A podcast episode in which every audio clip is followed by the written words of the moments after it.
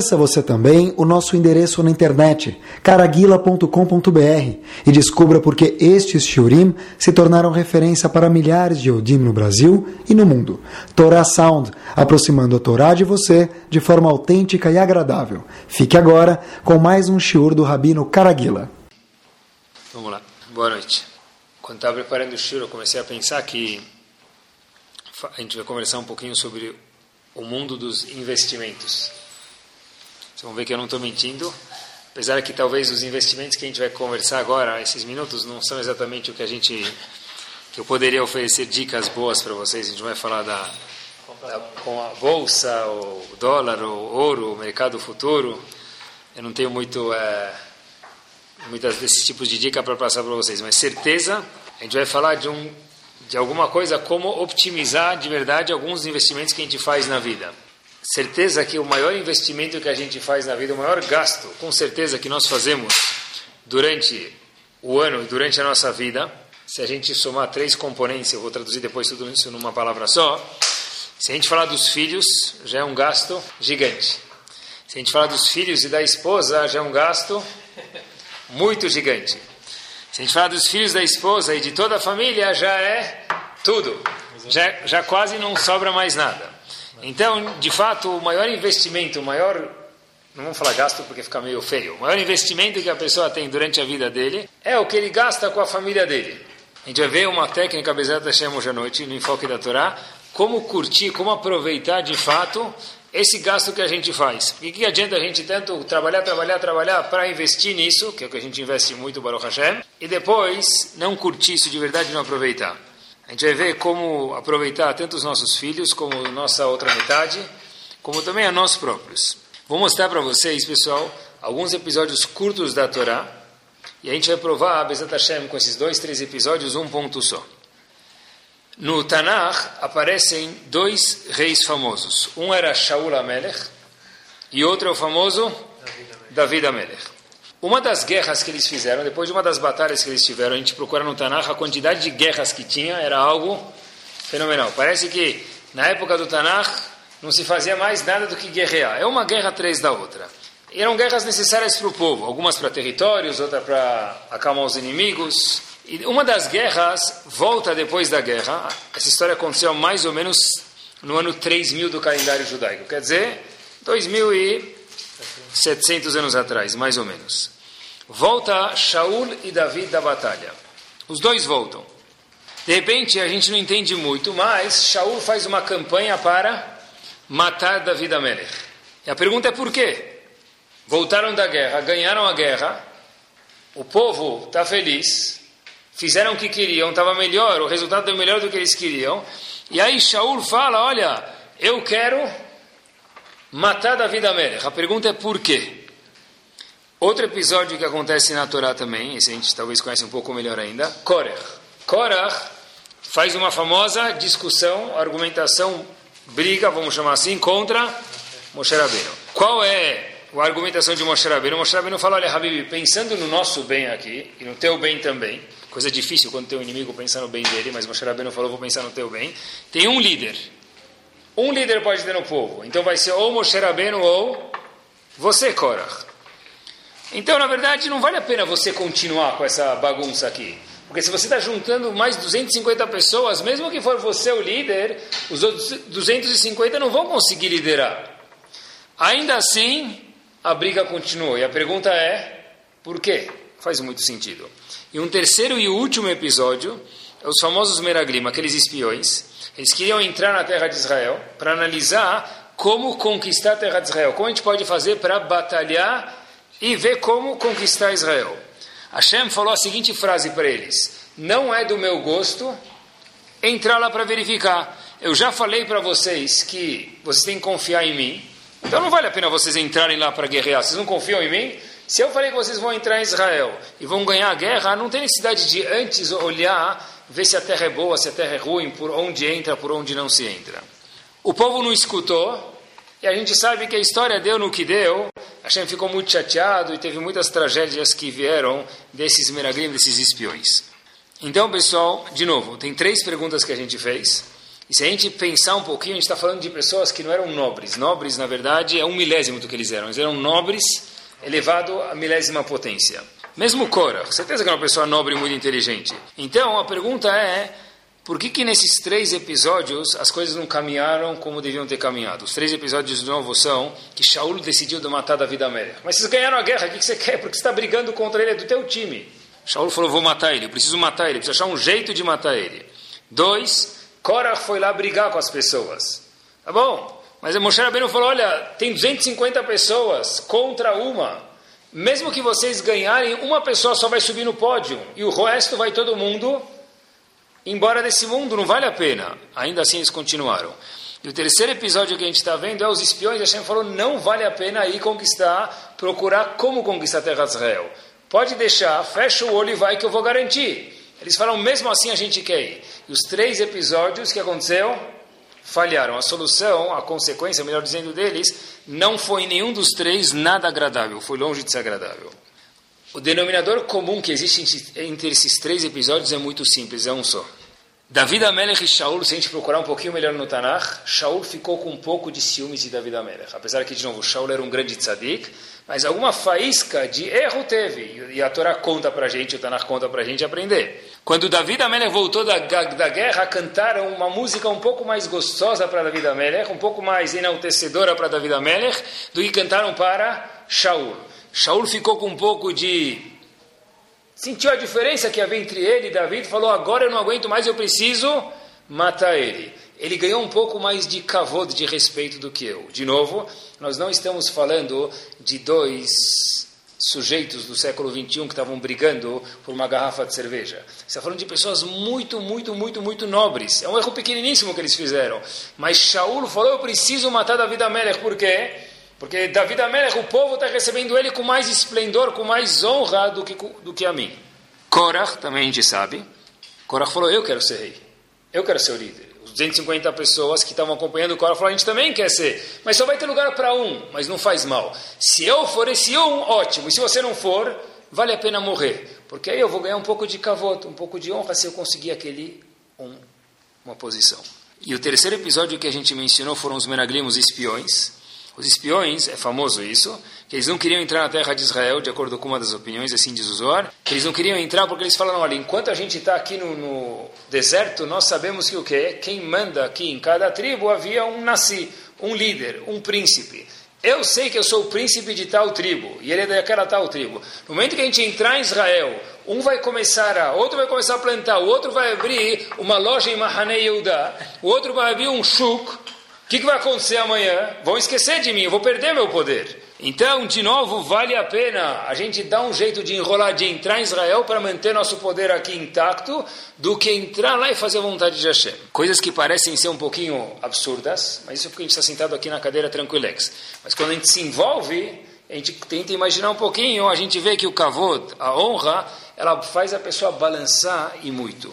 O Rav Moshe Chaim Lutzato tem um livro chamado Mesilat Esharim, no vigésimo perek desse livro, ele fala uma coisa muito, muito, muito forte. Ele fala o seguinte: o que a pessoa procura mais na vida, honra ou dinheiro? Diz ele que com certeza a pessoa procura muito mais do que dinheiro, honra. Só que, muito bem, só que estive pensando que a, nós ligamos a palavra dinheiro com honra. Por quê? Porque se eu tiver mais dinheiro, Bezrat Hashem, apesar que é sigiloso, tomara que o gerente do meu banco de alguma forma vai passar isso para frente. Tomara que não fale os números, mas de algum jeito todo mundo tem que saber, porque tem dinheiro e ninguém sabe, não ajuda muito. Não tem graça. Então, na verdade, é que todo mundo saiba, e aí você entrar num lugar mais na frente da sinagoga, por exemplo. Ou, diferente. Uma vez alguém me falou assim, olha, não, não, interessa o que, que você fala, interessa quem você é. Eu falei, o que, que você quer dizer com isso? Ele falou assim para mim, olha, Rabino, é muito simples. Se uma pessoa rica falar uma besteira, vai virar moda e vai virar coisa inteligente. Já uma pessoa que ele não é tão assim rico, fala uma coisa muito sábia, até deve ser coisa de filósofo, deixa para lá. Então, na verdade, a gente vê que na verdade o dinheiro muitas vezes a pessoa liga isso com um kavod. Mas isso me será deixarim, vou repetir, a pessoa na vida procura mais kavod, respeito, do que dinheiro. Isso é algo pachuto, é algo óbvio se a gente olhar. Sabe que não é só no Brasil que eles grampeiam as, os telefonemas. Em Estados Unidos eu vi uma pesquisa, como já falei para vocês algumas vezes, Estados Unidos tem pesquisa para todo tipo de coisa. Só que tem algumas são verdadeiras, outras não. Essa aqui é uma estatística verdadeira. Tem muitas companhias telefônicas lá nos Estados Unidos, uma é chamada AT&T, muito famosa. Eles grampearam alguns telefonemas lá e procuraram a palavra mais repetida nos telefonemas, nas conversas telefônicas. Qual foi a palavra mais repetida? Letra I, in, letra I, em inglês, se refere I, I quer dizer eu. A palavra que mais se repete em todas as conversas é o quê? Eu, eu, eu, eu, eu. Não é à toa que a gente abre uma, um álbum de vai na casa, na casa do vizinho, fala, olha, minha filha casou, meu filho fez bar mitzvah, ou esse é meu casamento. A gente abre a foto lá e tem 383 pessoas, de homens, mais 383 mulheres. Qual a primeira coisa que a gente vai procurar? A pessoa mesmo. Beleza. Não é onde está o olho, é aonde estou eu. eu estou. Né? Antigamente, onde está o olho? Aqui é onde eu estou. Mas sabe, você devia procurar o outro. Olha como ele está vestido. Olha 10 anos atrás, a gravata, a costeleta do, do Elvis Presley que usavam. Olha como era a moda. A pessoa procura. Você já sabe quem você é. Mas é sempre assim. A pessoa, ela procura a si próprio. Chegou uma revista da sinagoga, de alguma coisa, tal, fala, aonde eu estou? Aonde eu estou? Você está aqui, está na frente do espelho, não precisa procurar na frente da sinagoga, na revista. Mas é o normal, a pessoa está sempre querendo se procurar essa tendência, e esse é o normal do ser humano. Por quê? Eu quero ver aonde eu estou. Se eu não estou na foto, deve ter alguma coisa de errado. Não é? Às vezes vale a pena ir no bar mitzvah só para sair na foto, não é nem para tanto estar no bar mitzvah. Uma vez eu li uma frase, é muito verdadeira, preste atenção. Tem alguns milhares de pessoas no mundo que vão dormir todas as noites com fome, fome de alimento, no mundo inteiro pessoas que, países subdesenvolvidos, tem milhares de pessoas que dormem com fome. Preste atenção no fim da frase, porém tem 5 bilhões de pessoas no mundo que vão dormir com fome de uma palavra bonita de apreciação. Se a gente for olhar, kavod, na verdade, existe o lado ruim do kavod, que eu estou sempre procurando o kavod. Procurando que alguém me dê honras e mais honras, e levante para mim, sente para mim, e fala uau, e assobia para mim, ou mesmo que não assobiar, de um jeito assim interno, fala olha como o cara é bom. Olha, mulher, olha como eu sou boa, a mulher fala para uma outra amiga que pensem dela, não é? Mas, pessoal, existe outro tipo de cavô também que é respeito, é eu quero que notem que eu estou aqui. Eu quero que notem que eu existo. Será que eu saí na foto? Será que eu podia ter saído um, ele podia tirar foto um pouco do ângulo que ia ficar um pouquinho maior, não é? A pessoa procura sempre um pouco de apreciação dela própria. A gente vai ver hoje, Bezat Hashem, pessoal, como cuidar um pouquinho dessa apreciação que cada um espera que tenha e cada um pode prover também aos outros, de novo, tudo isso para optimizar os investimentos que a gente faz na vida. O maior investimento que a gente faz na vida são os gastos com a nossa pessoa e a nossa família. Então a gente vai ver como fazer isso aqui ficar um pouco mais valorizado. Existem, pessoal, dois tipos de educação se a gente for olhar na nossa família. Existe a educação física, por exemplo, inglês, balé, escola, tudo isso é uma educação física que eu dou para a pessoa, natação e daí por diante. Tudo isso é importante. Mas tem outro tipo de educação, que é educação o quê? Que hoje em dia tem que cuidar mais ainda, talvez, ou não menos que a física, com certeza, que é educação emocional. E pessoal, se a gente vê no mundo crianças, quanto vale uma criança que sabe sete idiomas, mas emocionalmente ela está quebrada? Que ela soubesse colocar o dedo dela no passaporte nem escrever que ela fosse analfabeta e tivesse uma, uma parte emocional mais fortificada, seria mais importante. De novo, a gente muitas vezes dá muito, muita ênfase à parte, é, meu filho sabe, tem mais um diploma, tem mais alguma coisa, tá bom, é importante isso.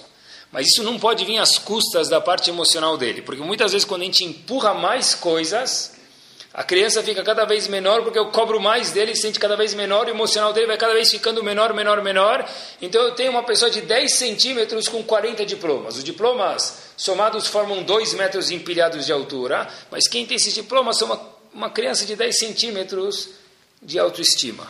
Então a pessoa, na verdade, para a gente viver nesse mundo, e todo mundo sabe que o mundo tem desafios, inclusive de crianças e muitos, a pessoa tem que estar bem consigo próprio. O Walter de Kellem falou uma vez uma frase muito forte. Ele falou o seguinte: se a gente for olhar na Torá, havia Yaakov o irmão dele, Esav. E Esav passou 30 anos, quase 30 anos, sem ver Yaakov. O que, que Esav pensava de Yaakov durante esses quase 30 anos? Que tipo de pensamentos ele tinha sobre Yaakov? Ele roubou a a bênção, Né? Yaakov devia ser, Esav devia ser o primogênito. Isso tem muitas bênçãos que vêm atreladas a isso. E Yaakov comprou isso de Esav, mas Esav sentiu agora trapaceado e falou: meu irmão roubou isso de mim. Estava com muita, muita, muita raiva. Esav, de repente, numa situação, em Sefer Bereshit, vai se encontrar com Yaakov. Esav vai se encontrar com Yaakov. Yaakov falou, deixa eu ver como ele vai se encontrar comigo. Yaakov manda os mensageiros dele para ver o que está acontecendo e contam para ele o seguinte, olha Yaakov, é melhor você dar meia volta, Habibi, se você puder. Por quê? Porque Esav está vindo, Esav e sua gangue com 400 homens ao seu encontro para acabar com você e toda a sua família. Quer dizer, mais de 30 anos cozinhando uma raiva dentro de si, chega Esav com 400 homens com uma, uma função, um objetivo. Qual o objetivo que, que Esav tinha? Matar, destruir Yaakov e toda a sua família. Tá bom, a gente lê mais dois, três suquim na Torá e parece que deu algum erro no caminho. Por quê? De repente chega Yaakov, chega Esav, Yaakov começa a abraçar Esav. E Esav começa a abraçar Yaakov. Mas espera aí, se você ficou quase 30 anos cozinhando uma ideia de como matar ele, alguns segundos atrás, alguns psukim, versos atrás, você estava falando, eu preciso matar ele, meu irmão, porque ele se comportou muito mal comigo, assim eu sinto Esav, como pode ser que agora você está abraçando ele? Diz o chefe de Shiva de Kelem o seguinte, muito simples. Se você prestar atenção no que aconteceu, a Torá conta para a gente. Yaakov, em alguns momentos, logo antes do encontro, mandou para Esav o quê?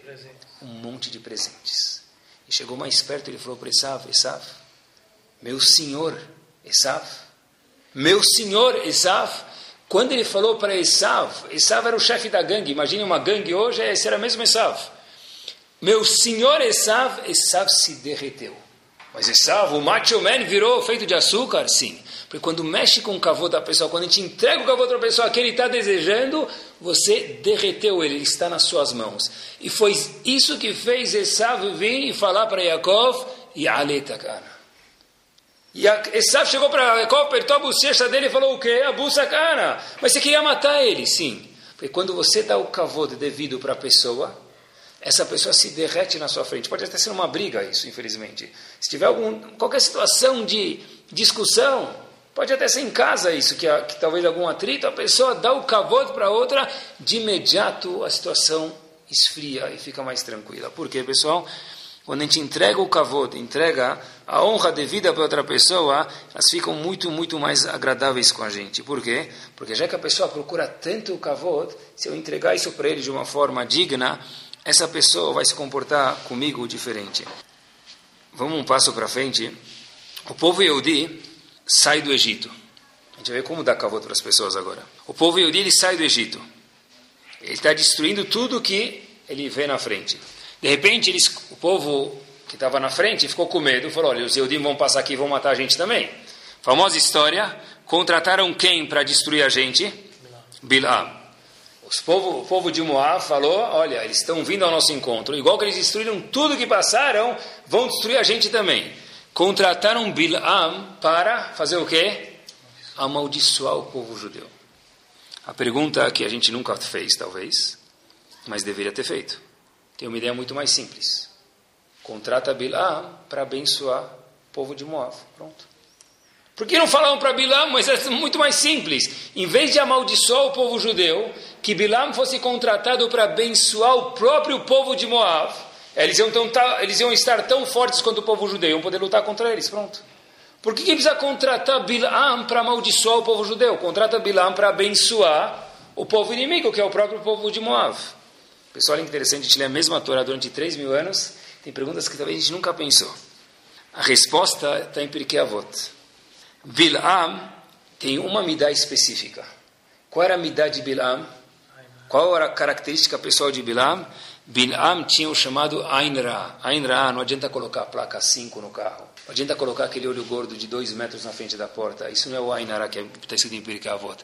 Ain Ra quer dizer uma pessoa, em português, crítica demais. Quando Balak, o rei de Moab, falou o seguinte, eu preciso contratar Bilam porque eu sei que só ele consegue contra Moshe Rabbeinu, porque ele não pediu para ele abençoar o povo de Moab?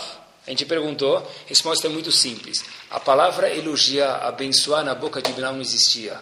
Porque já que Bilam era uma pessoa crítica, uma pessoa muito crítica, não tem como elogiar as outras. Por isso que ele falou, olha, Não consigo. Nem vou pedir isso para ele. Ele foi direto e falou: Sabe o que amaldiçoou os judeus? Ah, se vão me perguntar, se a gente olhar no fim da história, entre parênteses, Bilam acabou amaldiçoando o povo, abençoando, melhor dizendo, o povo judeu? Sim.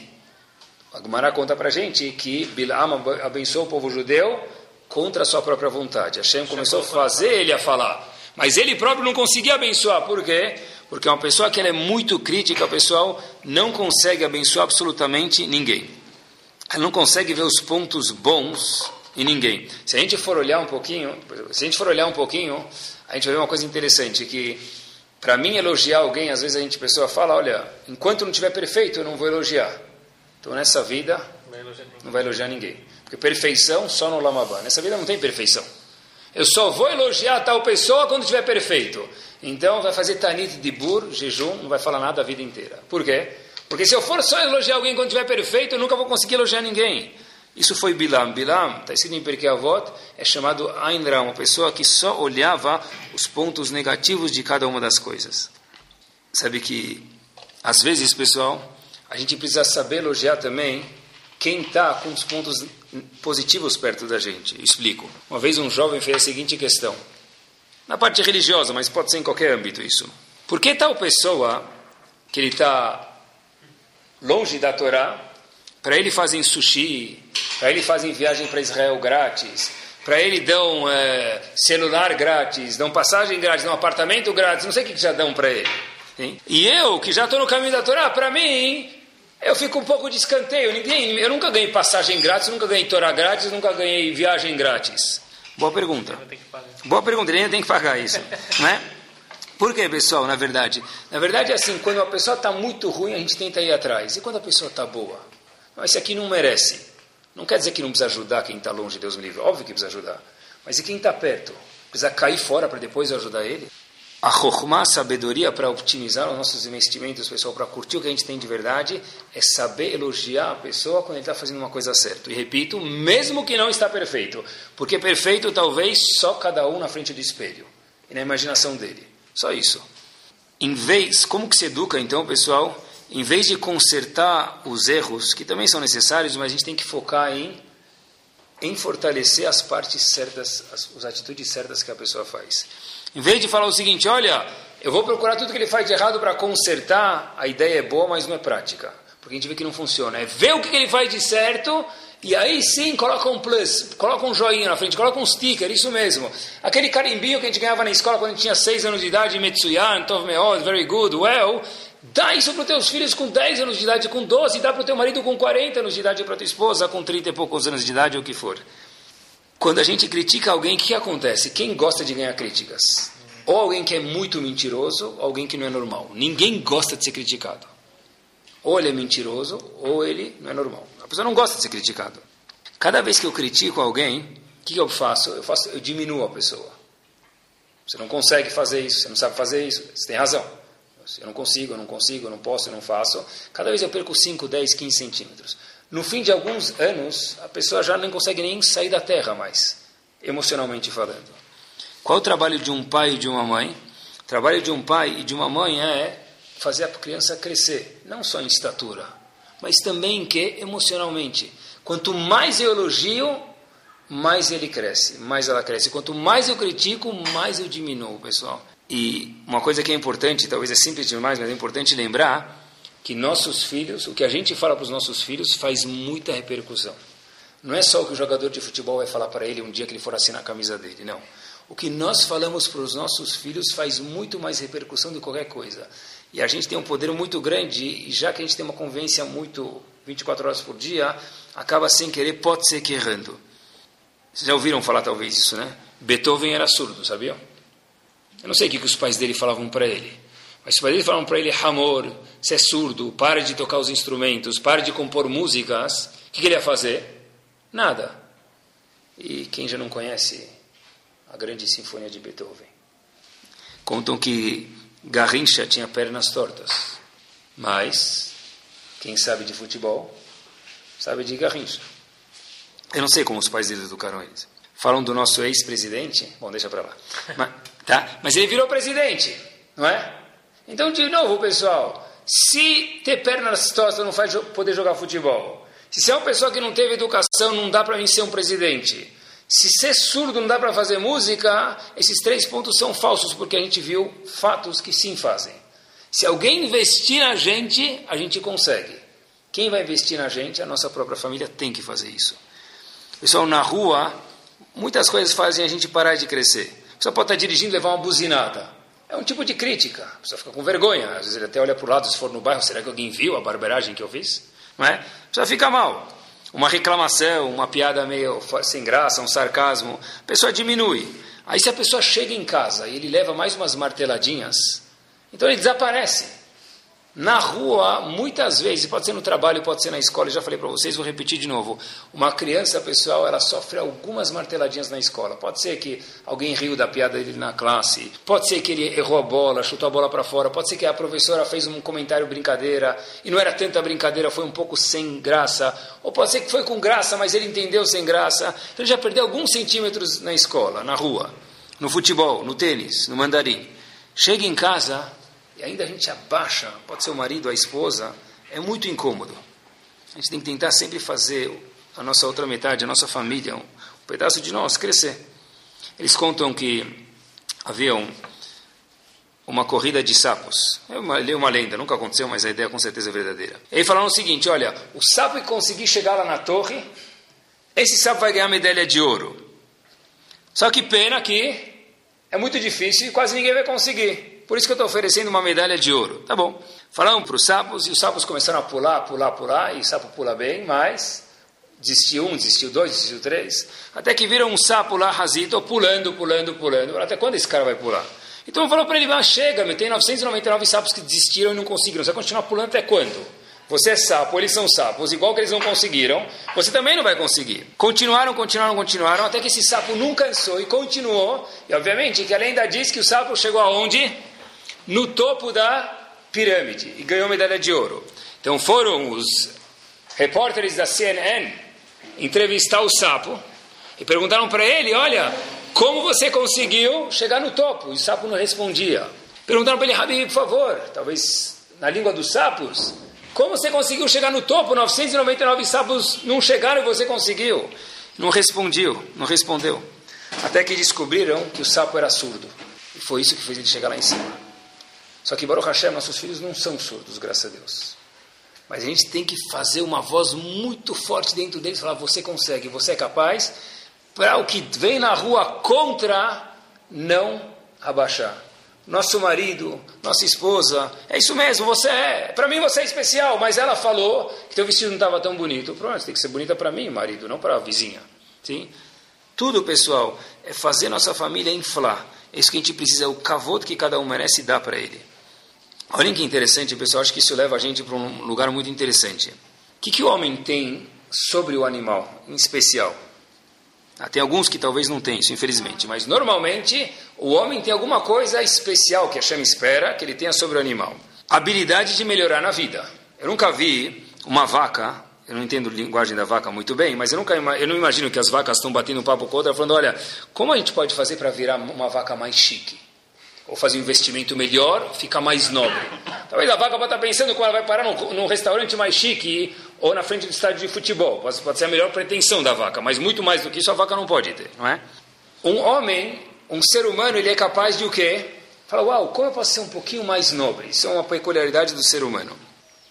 Outra coisa que é uma peculiaridade do ser humano é, eu, ser humano, consigo ir contra as minhas vontades se eu quiser.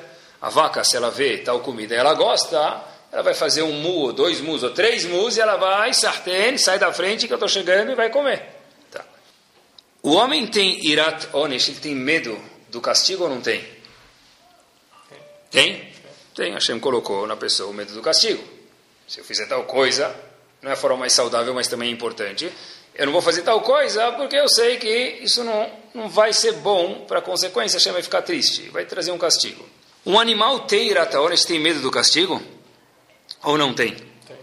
Também tem, quer ver? Tem um tigre, ou o leão, que é o rei da selva, comendo alguma presa. Aí o jacaré vê ele e fala, essa é para mim.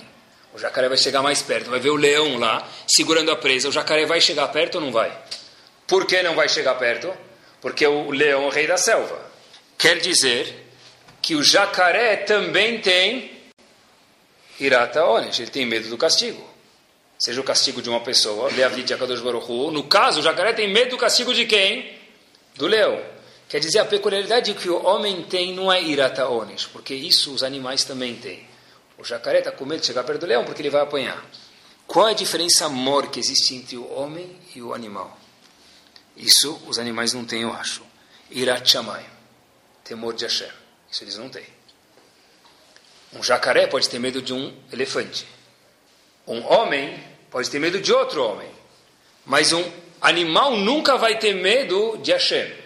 Um homem, um ser humano, sim pode falar: se eu acredito que existe a Kadosh Baruch e tem leis nesse mundo, eu vou ter medo dele.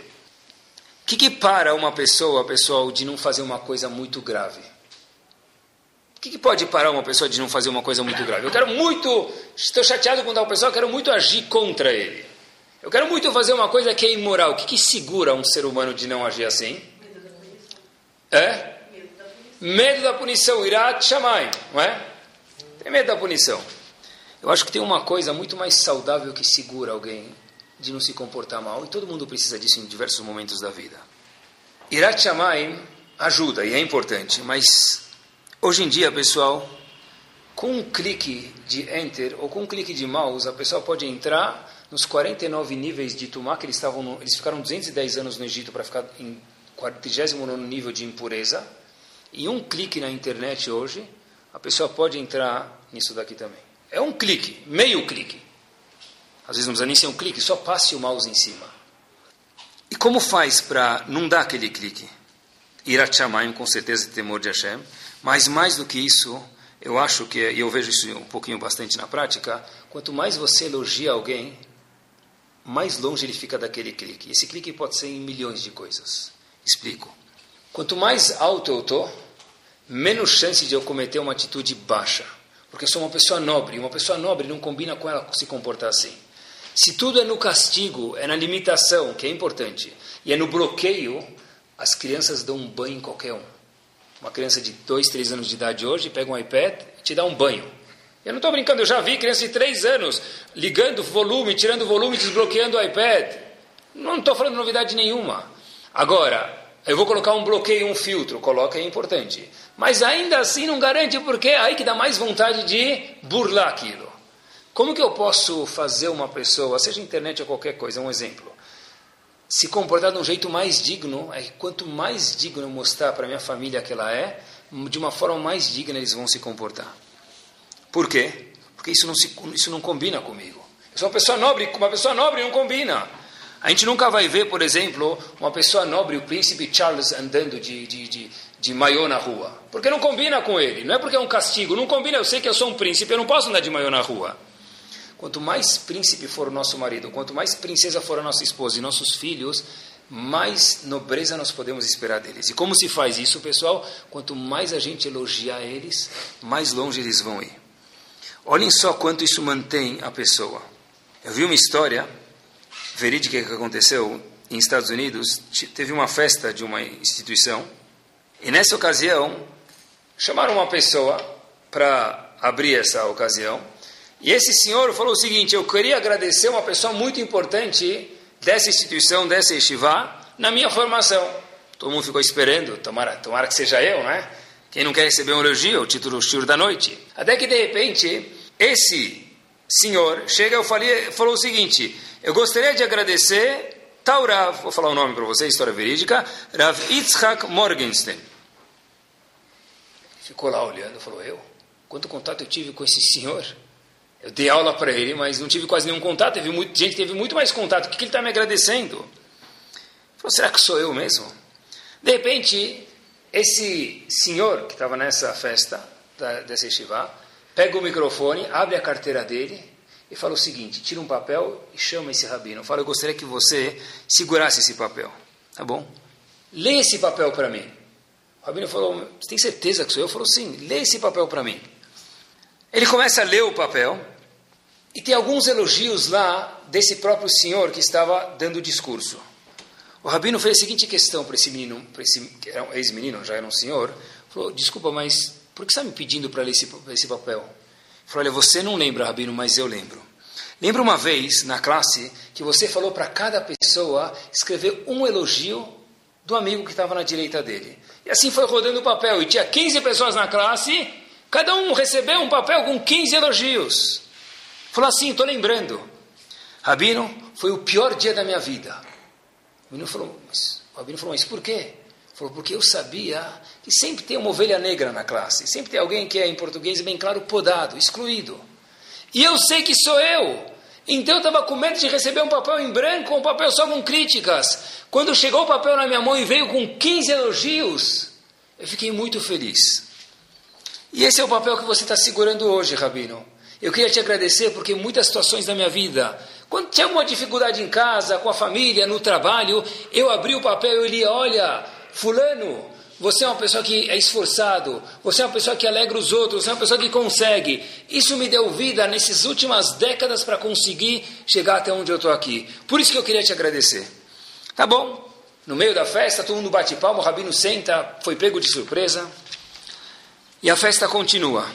De repente, algumas pessoas espontaneamente vão para o palco, para o pódio, onde havia aquele púlpito e aquela pessoa que estava oficializando aquela ocasião, chegaram perto delas e também abriram a carteira.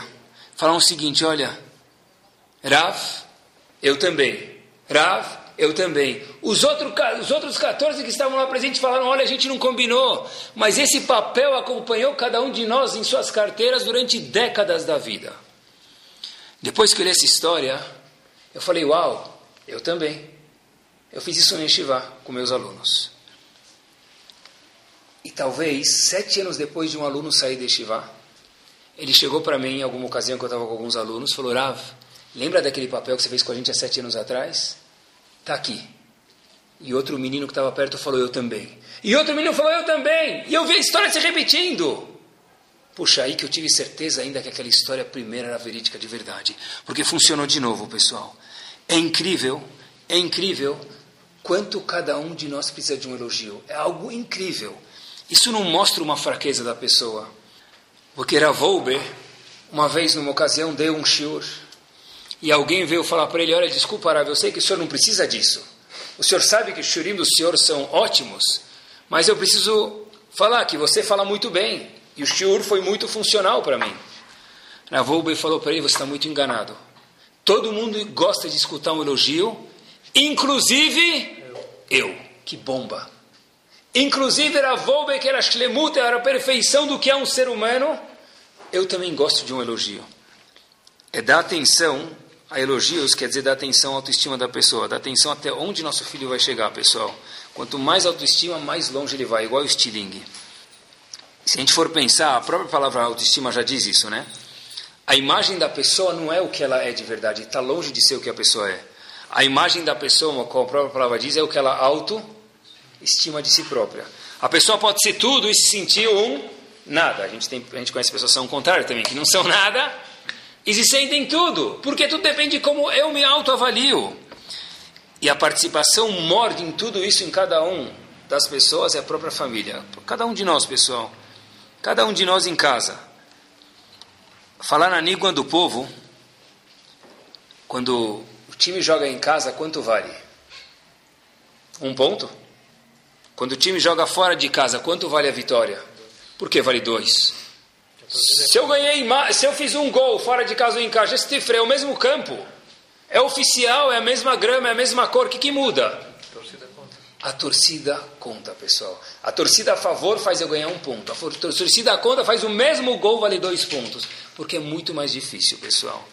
Se a gente puder fazer os nossos filhos, a nossa esposa, o nosso marido andar com a torcida a favor, certeza que vai ter uma goleada, muito mais gols. Eu estava alguns dias preparando o shiur, e durante esses dias que eu estava preparando o shiur, eu comecei a cozinhar essa ideia. Aí eu comecei a prestar atenção. Quantas vezes a gente acaba falando para os nossos filhos, para as pessoas próximas da gente, ou a gente escuta conversas, olha, quantas vezes eu preciso falar para você arrumar o quarto? Talvez no Brasil não é tão comum arrumar o quarto. A gente, as crianças nem sabem que existe arrumação de quarto. Mas, quantas vezes eu preciso falar para você fazer a lição toda noite? Já fez a lição? Tá. Quantas vezes quer que eu lembro que você tem prova essa semana? Está escrito o tamanho da parede, provas trimestrais durante 10 dias. Quer que eu te explico para estudar? Quantas, o que você quer que eu faça? Te amarro na cadeira? E frases desse tipo. Aí, se a gente perguntar para o pai, faz quanto tempo que você faz isso? Ele diz, faz 225 anos, desde que eu estou nessa terra, desde Adão Marichon. Mas se você viu que não funciona, por que, que você continua? Porque não tem outro jeito, mentira. Disciplina, coloca pontos no E, coloca limites, mas quando você começar a elogiar ele, que uma vez ele estudou, um minuto a mais, sem você mandar e falar, uau, olha que legal que você estudou, você vai fazer estudar 2, 4, 8, 16, 32, 64 minutos e aí vai. É muito mais fácil incentivar alguém no positivo, pessoal, do que cada vez ficar cortando as asinhas de alguém. Pessoal, é muito incômodo isso. É muito mais gostoso do outro jeito. Eu fiquei pensando, se alguém precisou estudar para a prova, e ele não estudou, então a gente vai lá e fala, olha, você tem que estudar, eu sou pai, eu sou mãe, eu preciso te educar. Tá bom, tem que estudar, tem que estudar. E começa a criticar. Estuda! Quantas eu vou falar? Teve um dia que Deus me livre, ele estudou sozinho. E aí, chega no quarto e vê que ele está sentado, Deus me livre, com o abajur ligado, estudando. Impossível, deve ser que ele está com iPhone mexendo em alguma coisa. Você chega a ver que ele está com o livro aberto. Talvez ele está zumbi na frente, não pode ser que ele está lendo. E você vê que ele está escrevendo a matéria e está estudando o livro. Tá bom. Deve ser algum milagre que aconteceu. Aí você fala, hum, não fez mais que sua obrigação. Comecei a, mesmo que não fala, fala dentro de si. Quando ele não estuda, eu critico ele 365 vezes. Quando ele estuda, se eu for muito tzadik, Hazako Baruch, graças a Deus, sabia que algum dia ia cair a ficha. Essa é a falha que a gente está tentando mostrar no show de hoje. Se nós, pessoal, com a mesma intensidade, com o mesmo fervor, elogiássemos quanto nós criticamos, que é a tendência do ser humano, puxa, a nossa vida seria um mar de rosas. Mar não, um oceano de rosas, pessoal a gente tem que procurar os acertos e fazer festas. É verdade, se a gente fizer festa com cada acerto, todo mundo quer festa, todo mundo quer cavô, todo mundo vai acertar na, na nossa casa. E isso tem uma repercussão bombástica. Por quê, pessoal? Qual é a coisa mais importante ter numa família? Fora o, o sentimento gostoso de poder entrar em casa e saber que eu estou protegido, que é minha casa, que é uma delícia estar em casa coisa mais gostosa que pode existir numa família, certeza, na perspectiva dos filhos, eu já escutei isso bilhões de vezes, é eu sou próximo do meu pai e da minha mãe. Por que meu filho não conversa comigo? Porque ele nunca mais escuta críticas, por isso que ele não conversa com você. Quanto mais longe ele ficar de você, menos críticas ele vai escutar. Por que meu filho não me conta nada? Porque qual abertura eu dou para ele me contar? Não, eu falei para ele, se tem alguma coisa para me falar? Não, tá, tchau. Então, que nem ele faz lá, é, algum trabalho que ele tem, mas não é assim que se atrai proximidade. Como eu posso trazer proximidade dentro da minha casa, pessoal? Pode ser com o filho, pode ser com a esposa. Por que ela não me conta nada? Por que ele não me conta nada? O que, que gera proximidade? Quanto mais gostoso for em casa, mais próximo eles serão. Quanto mais elogios tiver em casa pela coisa certa, e todo mundo tem coisa certa para elogiar, só Bilam que não tinha. Quanto mais coisa certa eu tiver, pessoal, mais proximidade vai ter em casa.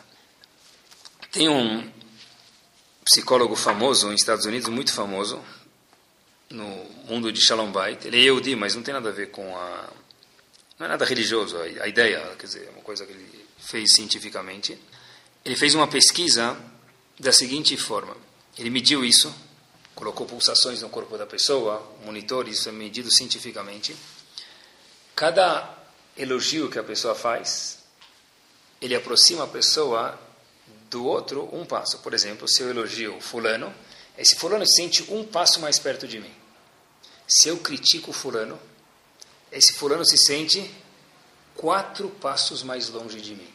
Quer dizer, cada uma crítica, cientificamente falando, emocionalmente falando, de uma forma quantitativa que ele fez isso, eu preciso de quatro elogios para compensar. Normalmente a proporção é o contrário, pessoal. São quatro críticas para um elogio, talvez não uma crítica para quatro elogios. E cada vez, pessoal, se a gente pensasse isso, o que eu vou falar agora para o meu marido, para minha esposa, para os meus filhos, vai trazer ele mais perto ou mais longe? Se vai deixar mais longe é porque não vale a pena falar. Procura outro jeito para falar, outro momento para falar, pessoal. Essa é a Chokhmah. A Chokhmah é ver como aproximar. E, de novo, pessoal, quanto mais proximidade você tem, mais teus filhos, teu marido, tua esposa está dentro da tua palma da tua mão. Quantas vezes os pais vêm e falam: Puxa vida, olha, eu estou vendo tal coisa no meu filho. Aí eu pergunto para ele, mas como você viu isso? É uma coisa muito íntima. E o pai fala, como assim? Eu converso com meus filhos diariamente e meu filho me contou isso. São coisas que meninos ou meninas nunca contariam. Mas já que meu pai, ele é, com respeito, meu amigo, ele é tão próximo de mim, eu posso contar. Puxa vida, se você pode contar para os teus pais, você é o cara mais rico do mundo, meu filho. Isso é muito importante para qualquer adolescente. Porque, vou falar para vocês, o que a gente vê um pouquinho é que o adolescente, o corpo dele muda, seja homem ou mulher, cada um tem mudanças maiores ou menores. Isso gera muito medo nas crianças. O que está acontecendo com o meu corpo? Por que está tendo tantas mudanças? Não estou falando novidade nenhuma para vocês por enquanto. Mas por que tem tantas novidades no meu corpo? Físicas mesmo, emocionais, mas físicas também. Isso gera muita ansiosidade e muito medo nas crianças. Ah, eu escutei uma vez que tal coisa acontece quando meu corpo fica assim. É verdade, não é? Para quem eu posso perguntar isso? Se eu, mulher, filha, tenho medo de falar com minha mãe sobre isso, porque eu não sei o que ela vai reagir, talvez ela vai rir da minha cara, fazer uma pergunta idiota. Se eu, filho, tenho medo de falar com meu pai, porque eu não sei como ele vai reagir, para quem eu vou perguntar isso? Duas opções. Ou talvez para a pessoa errada, infelizmente, ou vou cozinhar essas dúvidas na minha barriga durante 10 anos, 20 anos, até que eu descubra que algumas eram verdadeiras, outras falsas, e eu sofri durante 20 anos à toa. Pessoal, proximidade em casa é a coisa mais bárbara que existe. E para isso, é muito importante ter um clima gostoso. Talvez o maior motivador disso, o maior motivador disso é a pessoa elogiar o outro. Quanto mais abertura eu der para o próximo, mais ele vai conseguir se expor para mim. Quanto menos, o contrário. Sabe que antigamente eles falavam que a rua atacava um pouquinho a pessoa, mas uns escudos de madeira já resolviam. Hoje em dia a pessoa a gente precisa de escudos de aço contra a rua. Para ser blindado mesmo. E a única coisa que pode blindar isso é a nossa família. Eu vi uma pesquisa que fizeram nos Estados Unidos agora, uma pesquisa religiosa mesmo, no mundo religioso. Tem um psicólogo, o Dr. Pelkovitz, ele tem muitos livros uh, interessantes, e ele fala o seguinte: quanto menor o contato com os pais, lo aleno, talvez não seja o nosso mundo, mas é interessante saber estatística, maior a chance daquela criança estar tá relacionada a drogas e álcool. Por quê? Porque é assim mesmo. Quanto mais longe eu estou deles, mais perto tem que estar de outra coisa. Quanto menor o contato que eu tenho com meus pais, maior a chance de drogas e álcool. É muito importante que na família tenham momentos agradáveis.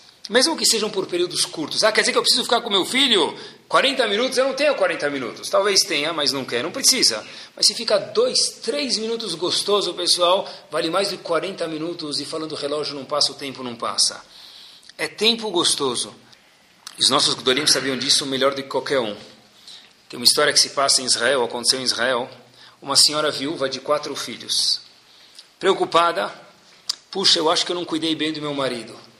Eu estou sempre com a minhoca na cabeça, que o quê? Eu não tratei meu marido bem, e agora ele foi embora, eu não tenho mais para quem pedir perdão.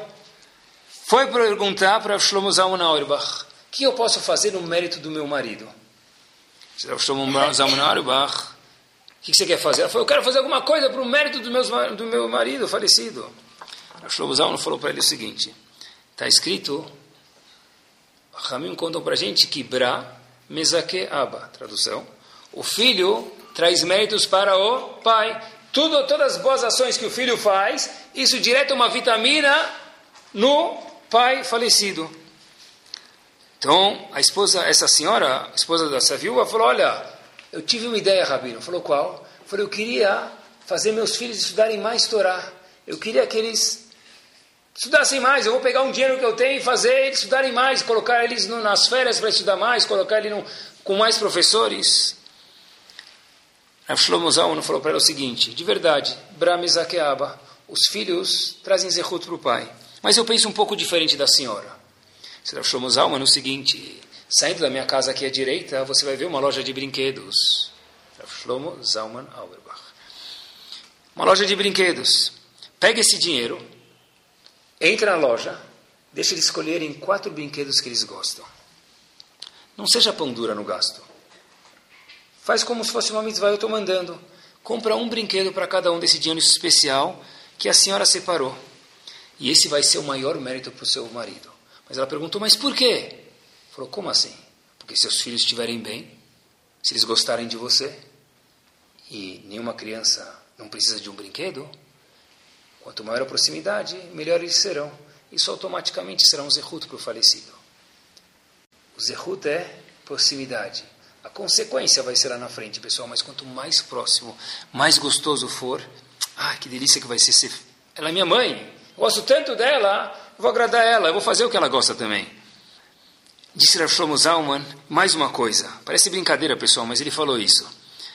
Se sobrar um pouquinho de dinheiro depois dos brinquedos que a senhora guardou, pega eles nas férias que estão vindo agora escolares e deixa eles passearem para quando eles voltarem para a escola poderem contar para os amigos que eles também foram para algum lugar. Cada um vai voltar com alguma história que foi para algum lugar, que eles também possam voltar. Por quê?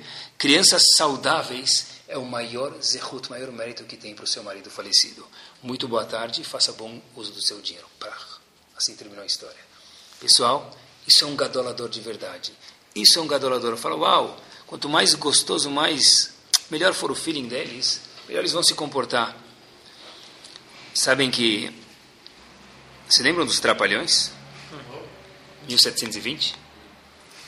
Época do preto e branco? Tá. Um dos.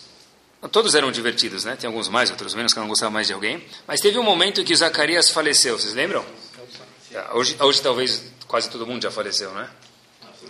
Sobrou, sobrou alguns, tá? Mas eu lembro que Zacarias faleceu no momento, e aí, no alguns programas seguintes, apareceu o outro integrante dos Trapalhões, Dedé, e falou a seguinte frase: Nós estamos muito tristes com o falecimento do Zacarias, né? E a gente precisa substituir ele. Então, para substituir ele nos Trapalhões, nós chamamos Todo mundo ficou esperando para ver quem vai vir. Talvez seja uma pessoa tão engraçada. Daquela aquela peruquinha lá, talvez tenha alguma peruquinha igual, alguma pessoa divertida. E falou: Olha, em vez de apresentar ele, a gente vai deixar ele se auto-apresentar.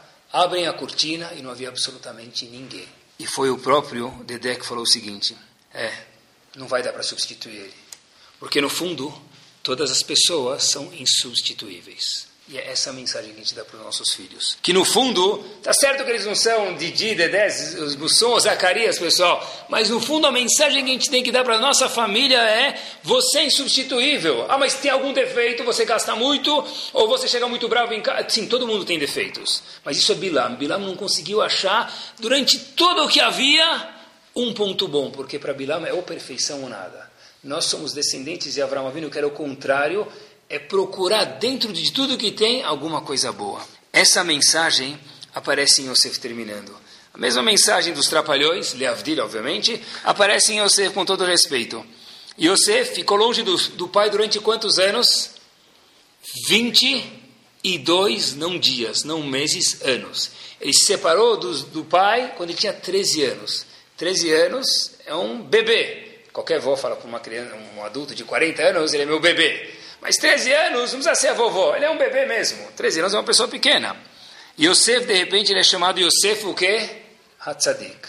Como que Yosef, a criança, se transformou em Yosef Hatzadik, morando em Mitzrayim, Egito, que o Egito, naquela época, de acordo com a Torá, é chamado Shtufeizimá, o lugar mais imoral que havia em toda a humanidade da época era Mitzrayim. Como Yosef manteve o título de Yosef Hatzadik? A Torá conta isso para a gente se a gente olhar um pouquinho mais de perto. Depois de 22 anos, os irmãos falam para o pai Yaakov: Aba, Yosef está vivo! Sério? Eu não acredito em vocês. Yosef está vivo. Vocês me contaram que ele morreu, passou 22 anos, eu nunca escutei mais falar dele. Nem um fax, nem um e-mail, nem um WhatsApp dele. É impossível que ele está vivo. Não, ele está vivo, Aba. Prova. Yosef, Yaakov, que é o pai de Yosef, vê um dado e fala com certeza que ele está vivo. O que, que ele vê? Yosef manda carroças para Yaakov. Quando ele vê essas carroças, ele fala, certeza, meu filho Yosef está vivo. Por quê? Ele relacionou essas carroças, Eglá, com Agalá, que é uma paraxá que aparece na Torá chamada Eglá Arufa. O que é essa paraxá, esse assunto? A carroça Agalá também dá para ler em hebraico Eglá. O que é Eglá Arufa? Quando uma pessoa morre no caminho e ninguém sabe quem matou ela, o que, que se faz? Tem toda uma cerimônia, tem que medir, tem um processo muito complicado o Talmud tem um Perek em Masechet Sotah, no Tratado de Sotah, que explica como se faz isso, é muito confuso. Morreu alguém, a gente não sabe quem é, tem que contar, ver quem matou, como que matou, não se descobre, tem que se trazer um sacrifício. Como que Yosef provou para o pai que ele estava vivo? Porque o último assunto que Jacob estudou com seu filho foi o quê? Esse assunto de quando alguém morre e ninguém sabe quem matou, toda essa confusão de como se traz esse corban tão detalhado e tão complicado e tão complexa. Qual é a mensagem que tem nesse assunto, pessoal? Alguém morreu, não sabe quem é. O que você quer que eu faça? O que você quer que eu faça? Procura, não dá para saber. Mede, traz um corban, faz toda uma complexidade total. Por quê? Para mostrar que você é insubstituível. Se você não dá para saber quem matou, pelo menos a gente vai ter que trazer um corban no lugar onde ele for morto para trazer capará. E foi isso que manteve você, foi isso que assim que você falou para o pai, eu estou vivo. Sabe por que eu estou vivo, pai? Porque a última coisa que a gente estou junto foi que você me ensinou que o quê? Que eu sou a pessoa mais especial do mundo, que eu sou insubstituível. Por isso, com todos os testes que houveram no Egito, eu consegui chegar a ser Yosef Atzadik. Quando Yaakov viu isso, falou, uau, de fato, você tem razão. Agora sim eu acredito que você está aqui. Porque a única coisa que mantém a pessoa, ainda mais no século XXI, pessoal, não é irataones, que é importante ter temor, mas é, veja quanto nobre você é. Terminar em dois minutos, já que a gente tanto falou de elogio, como se elogia alguém? Primeira coisa é, vai ter que fazer um trabalho muito árduo de mexer os lábios. É muito difícil. Um conciliador de Shalom Bait me contou isso aqui, falou que a mulher falou para ele, meu marido não me ama. Aí, uma, aí o marido chegou, estava no, no Shalom Bait, lá no o marido, a esposa e o rabino, falou, como assim? Eu não amo ela? A coisa que eu mais amo na minha vida é ela. Aí ela falou, não, mas ele não me ama. Mas ele me ama, não me ama, não me ama, ama, não me ama. Aquela passou 45 minutos de ama, não me ama, não me ama, não me ama, não me ama. Tá? Aí, de repente, a mulher fala, claro que você não me ama. Falou, como você tem certeza que eu não te amo? Ela falou, você nunca me falou? Aí ele vira para ela, do jeito bem masculino, nós todos pensamos assim, ala masculina. Ela já sabe, você acha que eu preciso falar para ela? Sim, novidade precisa falar, principalmente para ela.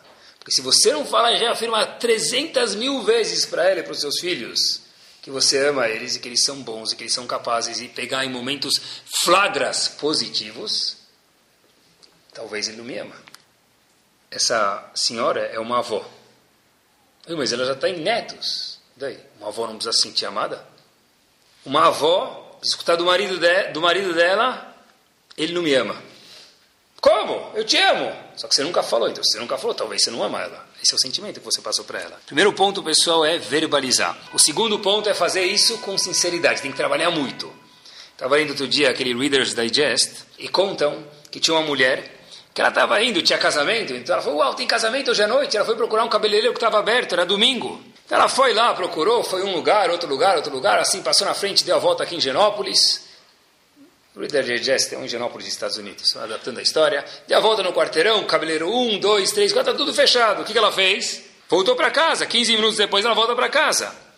Ela volta para casa, abre a porta, o marido, óbvio, aprendeu no churro que tem que verbalizar, ele fala para ela, uau, que rápido, foi a vez mais rápida que você voltou e teu cabelo nunca ficou tão lindo como hoje. Não adianta assim também. Você precisa ver se está bonito primeiro para depois elogiar. Se ela voltou com um bombril na cabeça porque ela saiu desse jeito e voltou igual, então elogia o sapato que ela fez, pessoal. Não adianta elogiar a ralá comprada nem a Coca-Cola. A ralá estava ótima. Hum, de novo, comprei na escola, comprei na, na, padaria. Né?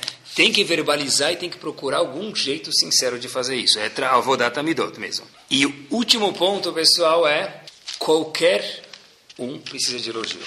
Um reumatologista, colega meu, carioca, ele me contou o seguinte. Ele foi uma vez numa convenção, fora do país, e havia um senhor, Hahambashi, dos médicos, que estava dando um darush lá de medicina, explicando uma nova tese, uma nova técnica e tal. Terminou, e um senhor falou para ele, terminou a palestra, vamos sentar, falou, ô doutor, o senhor puxa, falou uma coisa muito inteligente, muito boa. Esse doutor vira para esse médico da plateia e fala para ele, olha, meu querido, sabe quantos anos de idade eu já tenho? Falou, mais ou menos eu consigo imaginar, eu não sei, mas dá para imaginar. Ele falou, olha, o que você imaginar essas décadas que tem na frente, depois de tantas décadas de vida e algumas de médico, eu sei discernir, eu sei diferenciar entre um elogio verdadeiro e o não verdadeiro. E o médico lá no palco ficou roxo. Só que o palestrante falou, mas nessa altura do campeonato não se preocupe, eu já estou aceitando qualquer coisa. Que de fato, pessoal, todo mundo precisa de um elogio, todo mundo, inclusive nós próprios. Se cada um acordar de manhã porque ninguém está me elogiando, olha no espelho, arruma gravata no elevador, precisa de espelho, dá uma penteadinha no elevador, mas esquece de falar, puxa, olha como você é bonito. Se ninguém te elogia, começa você a elogiar os outros, vai acontecer em casa, mas por enquanto se autoelogia. Eu trabalhei hoje, eu fui honesto, eu fui na sinagoga, eu coloquei tefilim, eu não falei lachonará, eu me controlei. Cada coisa merece um elogio, pessoal. Que Bezat Hashem, a gente possa cada vez mais fazer nossos filhos ficarem gigantes mesmo, nossa família é gigante, e que a nossa casa seja uma casa prazerosa. As crianças chegam em casa, soltam a mochila, falam, olha, é uma delícia poder estar em casa. E assim poder ter harmonia, e aí sim ter um shalom de verdade, uma casa harmoniosa, uma casa gostosa, que são um requerimento indispensável de acordo com a Torá e de acordo com a vivência de cada um de nós. Torá Sound, desde 2001, aproximando a Torá dos Yehudim e de você.